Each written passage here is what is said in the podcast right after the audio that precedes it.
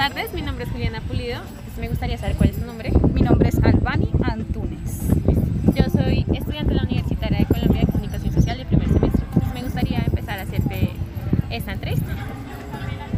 Eh, ¿Qué mensaje o reflexión quiere dejar a través de su trabajo artístico? Eh, es una pregunta compleja en el sentido de que tiene múltiples respuestas para mí, múltiples posibilidades.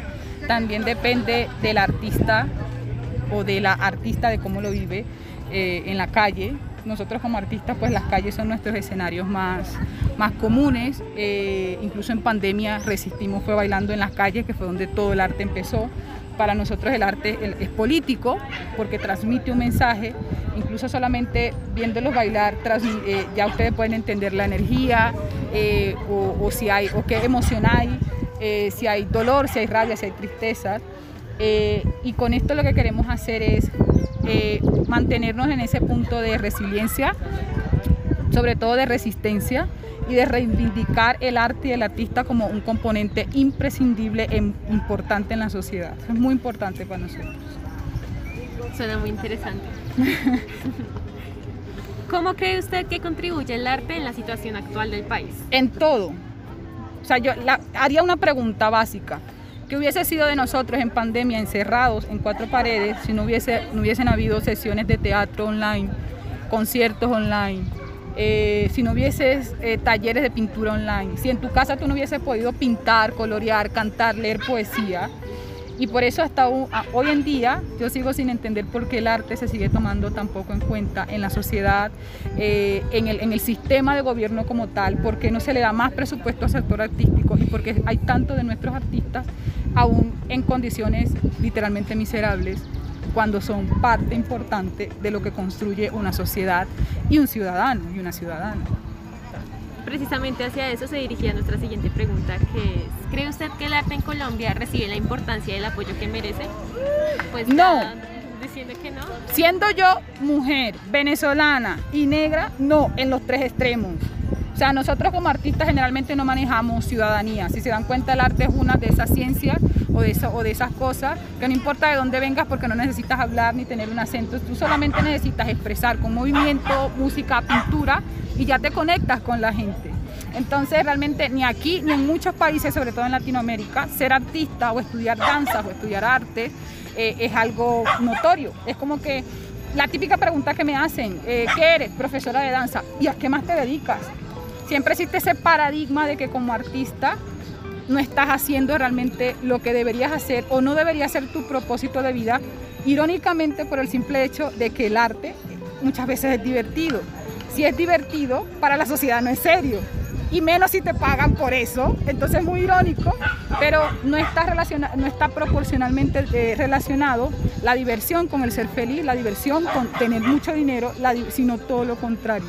Mientras más serio se supone que más contribuyes a la sociedad. Entonces por eso nos ven a, lo- a los artistas como eh, payasos, como que vagos. ¿Qué más haces? ¿A qué te dedicas? ¿De qué vives? Entonces realmente no se toma en cuenta el arte como una parte importante de la sociedad. Y lo ves aquí cuando muchos artistas nos toca usar estos espacios para hacer lo que hacemos porque no tenemos apoyo de ningún ente gubernamental o casa cultural para poder ensayar, entrenar, etcétera.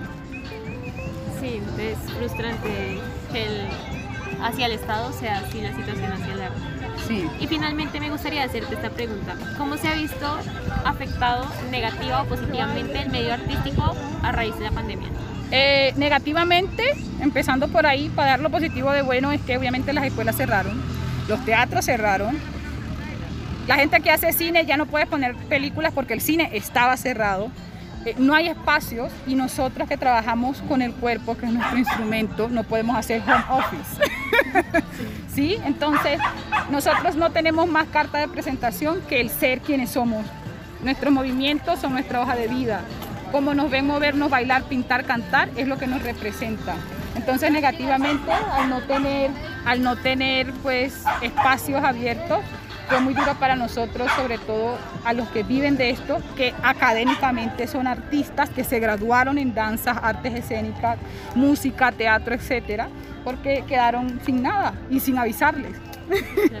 y positivamente, pues reivindicamos otra vez la resiliencia y la resistencia que tiene el artista. Eh, aprendimos otros códigos, aprendimos cómo transmitir a través de una cámara clases, movimientos, códigos corporales para poder dictar clases alrededor de todo el mundo, que fue algo positivo y que ahora nos conectamos con todo el mundo. Pudimos tener clases con gente que estaba en Asia, en África, en Oceanía, en cualquier parte del mundo y desarrollamos nuevos códigos y nuevas maneras de, de comunicarnos, incluso a través de una pantalla, de un teléfono o de una computadora.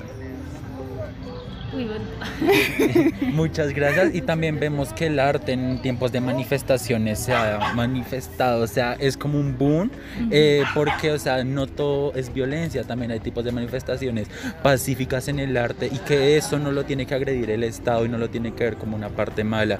Y sinceramente, en mi opinión, el arte sería apoyar más, porque el arte es como la mejor eh, representación del sí mismo. Y, y por eso es que es un sistema tan cuadriculado y tan, en pocas palabras, perfecto, pero en realidad de todo eso quedan solo pérdidas. Sí, por eso para mí, personalmente, el arte es político.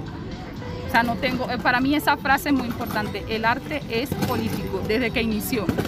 Desde que inició en el teatro, en la música, tú ves mensajes en las poesías, en las canciones, hay canciones de protesta, hay danzas de guerra, se llaman danzas de guerra porque nacieron en periodos en, en el que los países estaban literalmente en guerra, por ejemplo. Lo que hacemos deriva de otro estilo de Angola que se llama kuduro y significa el kuduro, ellos lo llaman danza de guerra, porque fue una manera de ellos de exponer, de exhibir y de llevar afuera todo lo que estaba pasando en su país. Y cuando lo ves bailar puedes entender de cierta manera que no era todo alegre, que el baile también es frustraciones, dolores, ira, que también es feliz. Pero es que siempre mostramos el baile bonito, el baile alegre, el baile sensible, pero no mostramos la contraparte. El baile que viene de, de, lo que no tengo, de lo que tú tienes, de, los privilegios que yo no, no tengo que tú sí, de que me tocó bailar en, la carretera descalzo, sin ropa, pero tú sí pudiste bailar. Incluso eso es importante, porque en el baile también hay discriminación. Entonces, eh, el arte en sí insisto, es político porque transmite un mensaje muy contundente si uno tiene los oídos bien abiertos y los ojos bien abiertos también.